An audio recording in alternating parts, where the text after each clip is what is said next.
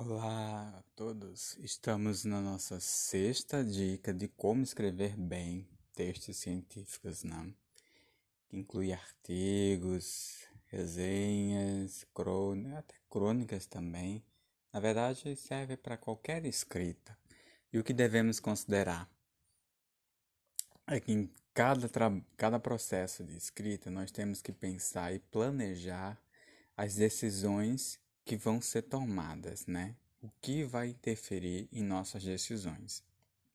Então, nós temos que levar em consideração se a metodologia utilizada em nosso trabalho será de observação, de entrevistas, de questionários, de análise de documentos ou de outras. Existem tantas metodologias, mas um contexto pandêmico como o atual é normal, é natural e tem sido muito utilizado a metodologia de revisão de literatura. E qual é a diferença de revisão de literatura para revisão bibliográfica? Né? Existe um equívoco ao dizer revisão bibliográfica, que bibliografia é tudo que é publicado em livro, literatura é tudo aquilo que está disponível cientificamente. Então, revistas são referências literárias, até áudio, podcast é uma referência, pode ser utilizado como uma referência. Uh, e nesse contexto pandêmico existem muitos canais de podcast para auxiliares nosso, como esse nosso, né? auxiliarem na, na tentativa de levar ao aluno conteúdo mais leve, sem perder a qualidade nem a intensidade de, do que é necessário aprender. Então, na revisão da literatura, que é o que está em alta hoje para os trabalhos, nós temos que considerar a relevância daquilo que está sendo é, revisado. Então, se eu consigo material 10 anos, não é relevante, né? Algo que já caducou. Mas se os questionários avaliam, por exemplo, as condições de vida antes e depois da pandemia, isso é um ponto relevante, porque nós estamos avaliando uma janela o que mudou com a pandemia? Qual o impacto na vida das pessoas? Isso, isso é uma reflexão que nós podemos ter a partir de dados já consolidados, né? Porque o IPEA e agências do governo federal ligadas ao IBGE, né?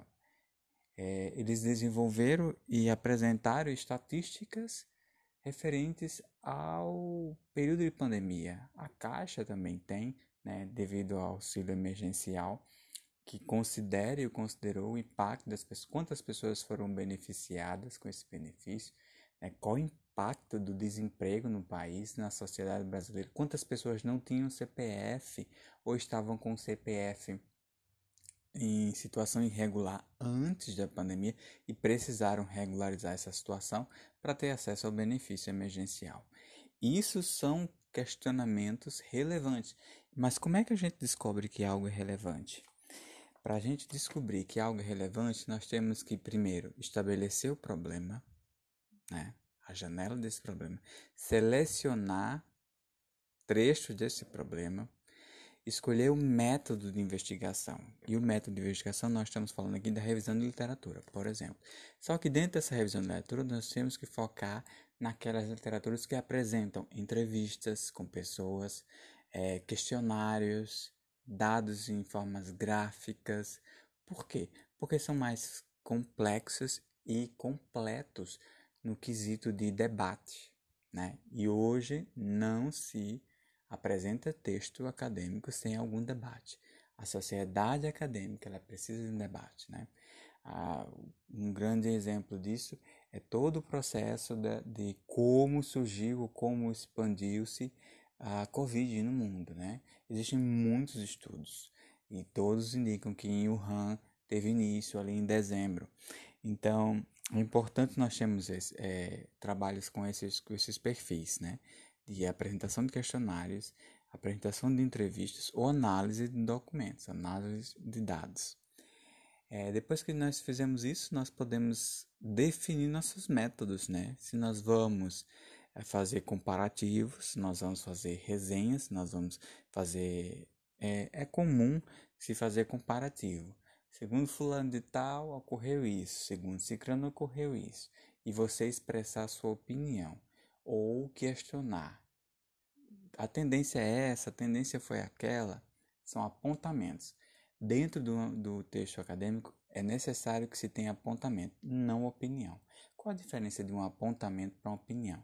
Uma opinião é aquilo que você não fundamentou, é aquilo que você acha por, é, por meios não científicos. Exemplo, se você está caminhando numa rua e encontra um supermercado, ah, acha a fachada do supermercado luxuosa, esse supermercado é muito caro, não vou nem entrar. É um achismo. Na verdade, aquele supermercado ali pode ser apenas novo, recém-inaugurado. E pode estar em promoção ali, liquida total, porque está sendo inaugurado. Mas você não foi lá para constatar, então você achou. Quando você é, faz um, apontamento cientificamente, você se baseou em dados. Você estudou aqueles dados, você comparou aqueles dados, você procurou dados mais atuais, viu quem é mais atual e quem não é mais atual e apontou: olha, esse dado aqui de Fulano é mais atual nesse quesito, o dado de Cicrano é mais atual neste ponto. E comparou o ponto de Cicrano com o ponto de Fulano e disse: comparando isso com isso, nós temos esse cenário. Esse, esse cenário se manteve durante a pandemia ou foi alterado? Aí, segundo o IPEA, foi alterado para isso e isso. A Caixa Econômica é, verificou isso, a Receita Federal, né, a questão do, da, dos CPFs irregulares, apontou que tantas. Isso são apontamentos. E é extremamente importante ter apontamentos concretos, né? não achismos. Muitos trabalhos científicos são rejeitados por colocações de achismo durante o texto, onde deveria se ter apontamentos. Então, muito cuidado. Revisem Estudem, comparem, mas sempre com a visão de apontamento, não de achismo. Não é importante a sua opinião.